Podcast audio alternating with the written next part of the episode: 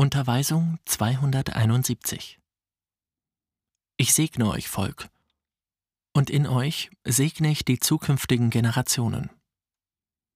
Ich sehe, dass ihr euch mit den Übeln der Welt angesteckt habt, dass ihr wie alle schwachen Wesen krank geworden seid, aber ich komme, um euch zu reinigen, weil euch eine große, edle und heikle geistige Mission erwartet, um sie zu erfüllen.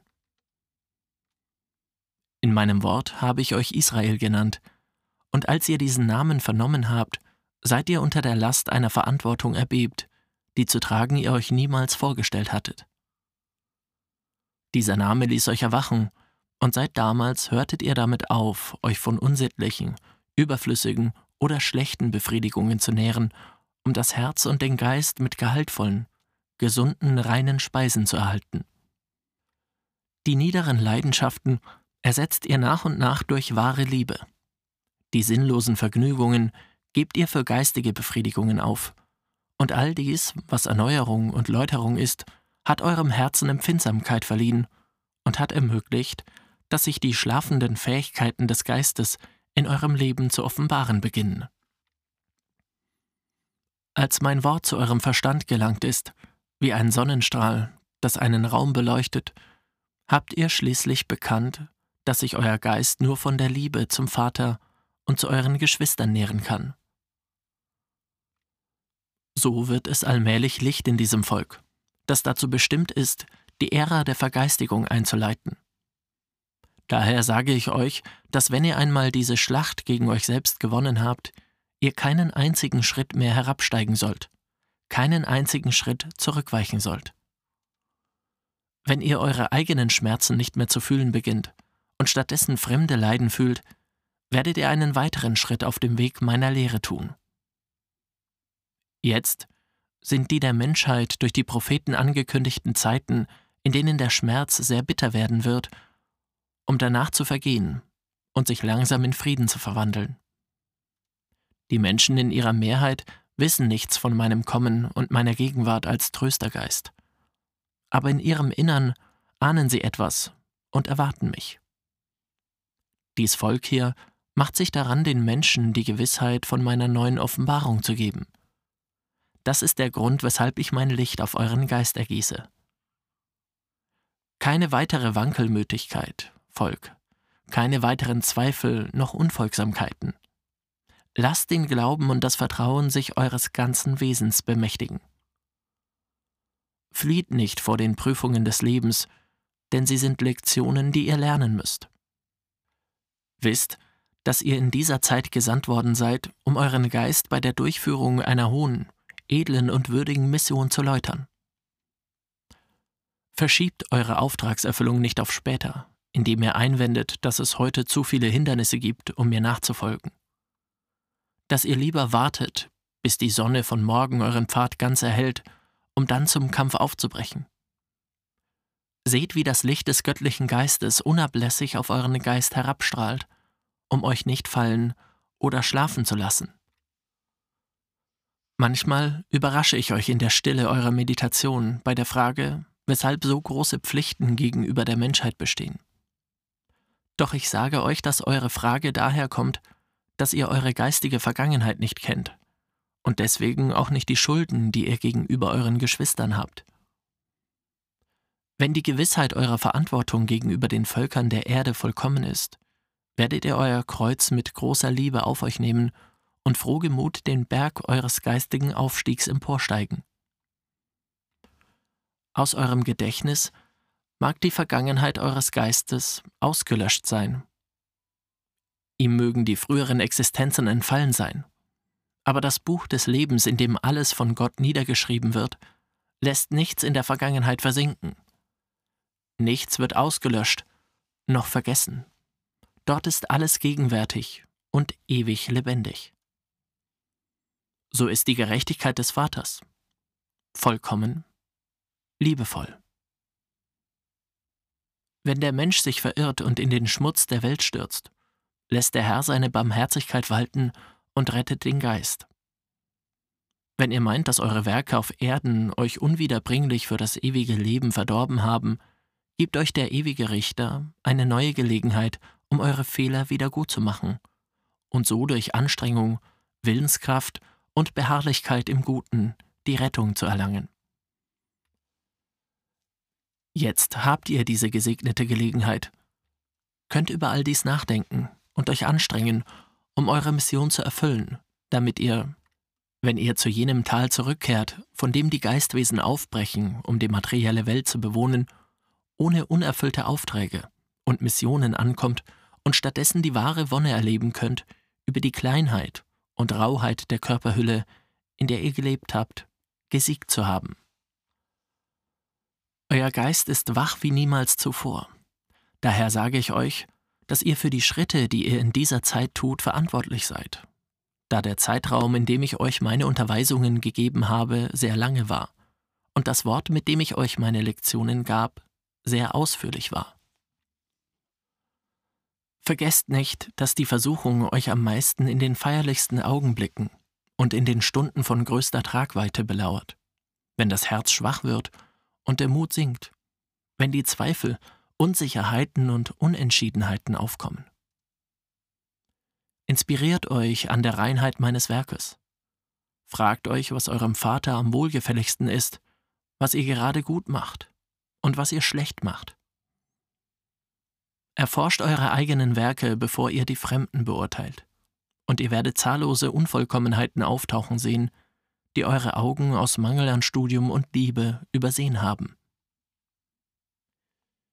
Ihr sollt alles aus eurer Mitte vertreiben, was an Fanatismus, Abgötterei, Aberglauben, Vermaterialisierung und überflüssige, nutzlose Praktiken vorhanden ist. Es wird sein, als ob ihr das Erdreich von Unkraut säubert, um es danach mit schönem Weizen zu besäen. Nutzt die Zeit, die ihr noch habt, um meine Unterweisungen zu hören, damit sie euch mit Licht und mit Gnade erfüllt damit ihr den festen Schritt in Richtung Spiritualität tut. Einen Schritt, den ihr nicht getan habt, wegen eurem Kult voller Materialismus und Irrtümer. Bis heute hat euch der Glaube gefehlt, um eure Figuren, Riten und Sinnbilder abzuschaffen und mich spirituell im Unendlichen zu suchen. Euch hat der Mut dazu gefehlt, Spiritualisten zu sein, und ihr habt euch eine Art von Scheinspiritualität ausgedacht, hinter der ihr eure materialistische Gesinnung und eure Fehler verbergt. Ich will euch nicht heuchlerisch, sondern aufrichtig und wahrheitsliebend haben. Deshalb spreche ich mit größter Klarheit zu euch, damit ihr euer Leben gründlich läutert und der Welt die Wahrheit dieses Werkes zeigt. Ihr nennt euch Spiritualisten? Dann seid es wirklich. Sprecht nicht von meiner Lehre, solange ihr ganz und gar das Gegenteil davon tut denn ihr werdet die Menschen mit euren Werken dann nur verwirren. Habt vor allem die Erkenntnis dessen, was mein Werk ist, dessen, was mein Gesetz bedeutet, was eure Aufgabe ist und wie ihr sie durchführen müsst, damit, wenn ihr auf eurem Weg keinen Führer habt, der würdig ist, eure Schritte zu lenken, ihr euch durch das Gewissen und durch die Erkenntnis leitet, die ihr in meiner Lehre gewonnen habt. So werdet ihr niemanden für irgendeinen Fehltritt oder Irrtum verantwortlich machen können. Auch ich sage euch, wenn jener, der eure geistigen Schritte mit seinen Ratschlägen lenkt, im Einklang mit meinem Gesetz wandelt, sollt ihr ihm treulich nachfolgen, wenn er sich eures Vertrauens würdig gemacht hat. Wenn die Stunde kommt, von diesem Volk Rechenschaft zu fordern, wird meine Stimme jeden Geist mit derselben Gerechtigkeit erreichen da mein Wort von allen in derselben Weise vernommen worden ist.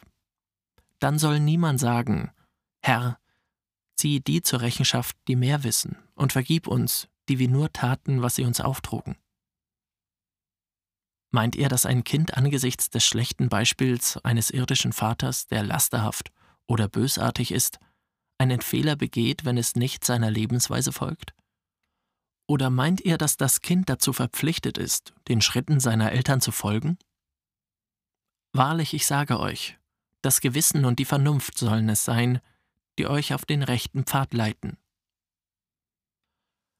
Aber weil ihr euch von dem schlechten Weg entfernt, den euch die vorgezeichnet haben, die die Pflicht haben, euch durch das Leben zu führen, sollt ihr sie nicht missachten oder nicht mehr lieben. Im Gegenteil, von dem Ort aus, wo ihr Rettung findet, sollt ihr von eurer Seite aus alles tun, um denen zu helfen, die von der rechten Bahn abgekommen sind. Das heißt, dass eure Barmherzigkeit und eure Liebe niemals eine Änderung erfahren sollen. Versucht mein Wort ganz zu erfassen, geliebte Jünger, damit ihr nicht von Zweifeln geplagt werdet, wenn euch die Prüfungen überraschen. Der Materialismus stellt sich der Entwicklung des Geistes als ein ungeheures Hindernis in den Weg. Vor dieser Mauer ist die Menschheit stehen geblieben. Ihr befindet euch in einer Welt, in der der Mensch seine Verstandeskräfte in Anwendung auf die Materie bezogene Wissenschaft zu entfalten vermochte. Aber sein Urteilsvermögen über die Existenz des Geistigen ist noch beschränkt. Seine Erkenntnis hinsichtlich all dessen, was nicht ganz und gar zur Materie gehört, ist zurückgeblieben. Dies Jahrhundert, in dem ihr lebt, zeigt zwei Aspekte. Der eine ist die Entwicklung des Verstandes und der andere der geistige Stillstand. Tatsächlich strahlt das göttliche Licht auf die Verstandesvermögen herab.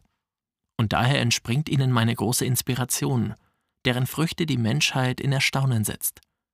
Denn der Verstand verlangt nun nach Freiheit und Wissenserweiterung. Der Mensch vertieft sich in das Studium der Natur. Er forscht, entdeckt, freut sich, wundert sich, ist aber niemals unschlüssig.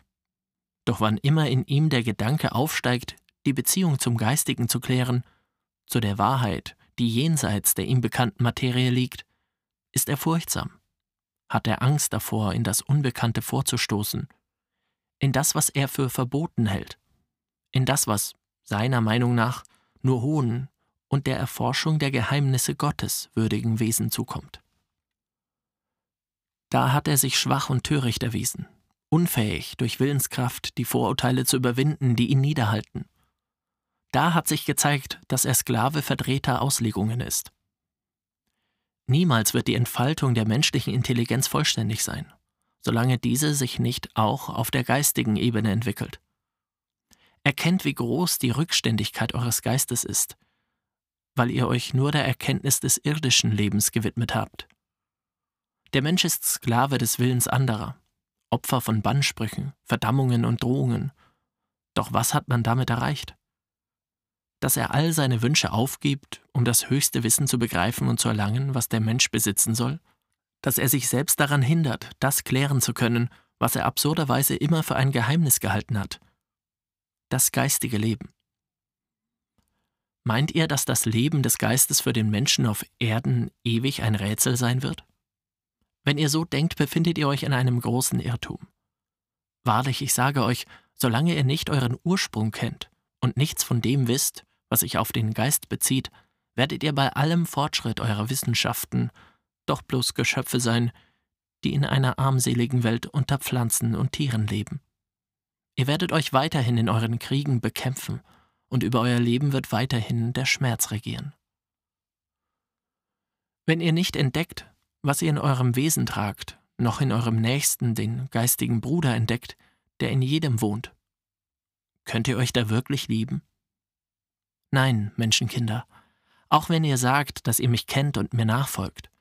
Wenn ihr meine Lehre oberflächlich auffasst, werden euer Glaube, eure Erkenntnis und eure Liebe falsch sein. Heute kommt mein Licht in strahlender und inspirierender Weise auf jedes Verstandesorgan herab. Wenn es sich durch diese Stimmträger im menschlichen Wort kundgibt, ist es für den, der es vernommen hat, zu meiner Lehre geworden. Doch da all dies auf die Erhebung eures Geistes abzielt, habe ich es Spiritualismus genannt. Aber haltet euch nie mit Namen oder Definitionen auf. Was an meiner Lehre von Bedeutung ist, ist die Essenz und die Wahrheit, die sie enthält. Jetzt ist eine günstige Zeit, in der das Licht meines Wortes die höhere Moral und die Weisheit der Vergeistigung sich auf die Herzen ergießen. Wie ein erfrischender und wohltätiger Regen nach der langen Trockenheit der Wüste, die ihr durchquert habt. Diese Lehre ist vollkommen, so wie mein in der zweiten Zeit ausgedrücktes Wort vollkommen gewesen ist und wie es jede meiner Inspirationen ist. Die Vollkommenheit wäre nicht möglich, wenn es den Verstandesorganen entspringen würde durch die es gegeben wird. Doch es stammt vom göttlichen Geist, der es inspirierte. Diese Lehre ist schlicht wie alles reine, göttliche und daher leicht zu verstehen. Aber es wird euch manchmal schwierig erscheinen, sie zur Anwendung zu bringen. Die Bemühungen eures Geistes verlangen Anstrengung, Entsagung oder Opfer von Seiten eures Körpers. Und wenn es euch an geistiger Erziehung oder Disziplin mangelt, müsst ihr leiden. Seit Anbeginn der Zeiten hat es den Kampf zwischen dem Geist und dem Fleisch gegeben, bei dem Versuch zu verstehen, was das Richtige, das Erlaubte und Gute ist, um ein Leben zu führen, das dem von Gott gegebenen Gesetz angepasst ist. In diesem schweren Ringen kommt es euch so vor, als ob eine fremde und übelwollende Macht euch fortwährend dazu verleite, der Schlacht den Rücken zu kehren und euch einlade, von eurer Willensfreiheit Gebrauch zu machen und den Weg des Materialismus fortzusetzen. Ich sage euch, dass es keine größere Versuchung gibt als die Schwachheit eurer Körpermaterie. Sensibel für alles, was ihn umgibt, schwach genug, um nachzugeben, leicht zu Fall zu bringen und zu verführen. Doch wer die Antriebe, Leidenschaften und Schwächen der Körpermaterie zu beherrschen gelernt hat, hat die Versuchung besiegt, die er in sich selbst trägt. Was lehrt euch der Spiritualismus an Neuem, da doch die durch Jesus in der zweiten Zeit gebrachte Liebeslehre euch den Weg zeigte, dem ihr folgen sollt? Er hat euch jenes Wort verstehen lassen, es mit größter Ausführlichkeit erklärt und euch unterwiesen, es geistig auszuüben. Die Lehre Jesu war vollkommen da sie euch durch das menschgewordene Wort offenbart wurde, in dem sich Gott verbarg. Jenes Wort, das in Jesus zur Welt sprach, ist dasselbe, das jetzt im Geist zu euch spricht und euch gesagt hat, dass ihr jene Unterweisung, jene Werke und Beispiele, die ich hinterließ, als ich unter euch lebte, auf euer Leben anwenden sollt, dass ihr, weil ihr euch für sehr entwickelt haltet und in einer Epoche lebt, die sehr fern von jener ist, nicht glauben sollt, dass mein Wort nicht zeitgemäß ist. Im Spiritualismus könnt ihr die Art und Weise finden, meine Lehre und meine Beispiele auf das Zeitalter anzuwenden, in dem ihr lebt, und auf die Entwicklung, die ihr habt.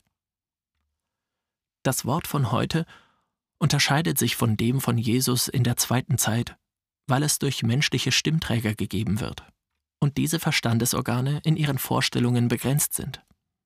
Aber die Essenz des Wortes das von ihren Lippen kommt, ist vollkommen. Niemand soll in den menschlichen Körpermaterien, derer ich mich bediene, die Gegenwart des Göttlichen sehen, noch in ihrer menschlichen Stimme die Stimme Gottes. Gott hat keine Gestalt und auch keinen Ausdruck der menschlichen Stimme wie ihr. Also wird der, der mein Wort vernimmt, Gott nicht im äußeren Ausdruck des menschlichen Wortes finden, sondern in seiner Essenz. Diese ist es, die ich in allen Versammlungsstätten offenbart habe. Der Meister ist aufs neue bei seinen Jüngern, um sie an jene göttlichen Unterweisungen zu erinnern, die er der Menschheit in der zweiten Zeit als Botschaft der Liebe und des Friedens brachte. Ich bin zurückgekommen, weil die gegenwärtigen Generationen mein Wort nicht als Norm und Gesetz ihres Lebens verwendet haben und es notwendig ist, sie den Weg durch neue Lektionen zu lehren, die ihnen das erklären, was sie nicht verstanden hatten. Eigensinnig geht der Mensch seinen Weg, den Impulsen seines freien Willens folgend, fern von vielen Realitäten des Lebens. Es wäre an der Zeit, dass auf der Erde keine reiche oder starken Völker mehr existieren, die die Schwachen unterdrücken. Und dennoch gibt es sie als einen Beweis dafür, dass im Menschen immer noch die primitiven Tendenzen überwiegen den Schwachen durch Machtmissbrauch zu berauben und mit Gewalt zu erobern. Zwar stellte ich den Menschen auf die Erde, damit er auf ihr zum Herrn würde und regiere, damit er über eine Welt des Friedens, des Verständnisses und der Harmonie regieren würde, auf der er ein dem König gehorsamer und treuer Fürst sein würde, welcher sein Schöpfer ist. Doch die Herrschaft, die die Menschen auf der Erde errichtet haben, ist anders eine Herrschaft falscher Größe, der Eitelkeiten, falscher Herrlichkeiten. Daher zählt die Welt zu ihren größten Reichtümern nicht die geistigen Schätze, wie es der Friede, die Weisheit und die geistige Erhebung sind. Die Menschheit sehnt sich nach ein bisschen Frieden, aber sie sucht ihn nie durch die Mittel, die vorhanden sind, um ihn zu erreichen, wie es die Vernunft, die Vergebung, die Barmherzigkeit, die Versöhnung und die Liebe sind. Jetzt kündige ich euch einen großen, heftigen Kampf an, zwischen denen, die die Errichtung des Friedensreiches anstreben, und jenen, die kämpfen, um die Macht ihrer irdischen Herrschaft zu verteidigen oder zu mehren. Es ist der Kampf zwischen dem Geist und der Materie, die alte Schlacht zwischen dem Ewigen und dem Zeitlichen, der Geist in Gegnerschaft zum Materiellen. Wer wird wen besiegen? Die einen sagen der Geist, die anderen sagen das Materielle. Ich sage euch, keiner wird siegen. In dieser Schlacht geht es nicht darum, dass der Geist siegt, indem er das Fleisch erniedrigt. Denn wenn es so wäre, wäre sein Sieg falsch. Der endgültige Sieg wird für beide sein. Wenn Körper, Materie und Geist vereint, in Einklang und beide ihre Bestimmung erfüllend, unter einem einzigen Ideal auf dem Pfad der Gerechtigkeit und Liebe wandeln, welcher der von meinem Gesetz vorgezeichnete Weg ist. Wie viel Schaden tun sich die Menschen mit ihren mörderischen Kriegen an. Die Tage, Monate und Jahre verstreichen, ohne ein wenig Frieden im Herzen zu haben, in ständiger Angst lebend, unter Bedrohung durch ihre eigenen Geschwister, die zu Feinden geworden sind. Ist dies für ein hohes Ideal zu leben oder wenigstens dafür zu kämpfen? Nein, Volk. Die Menschen töten einander wegen ihrer menschlichen Machtziele, die viel weniger wert sind als ihr Leben. Aber sie wollen den Wert eines Lebens nicht erkennen, wollen nicht wissen, dass das Dasein eines Menschen heilig ist und dass nur jener darüber verfügen darf, der es geschaffen hat. Dieselbe Welt, die ihr derzeit bewohnt, ist lange Zeit hindurch ein Schlachtfeld gewesen. Doch dem Menschen hat die enorme Erfahrung, die ihm von seinen Vorfahren vermacht wurde, nicht genügt. Eine bittere und schmerzvolle Erfahrung, die wie ein durch das Gewissen aufgeschlagenes Buch vor den Menschen dieser Zeit liegt. Aber das Herz der Menschen ist zu hart, um jene Frucht der Erfahrung anzunehmen, die wie ein Lichtvermächtnis ist.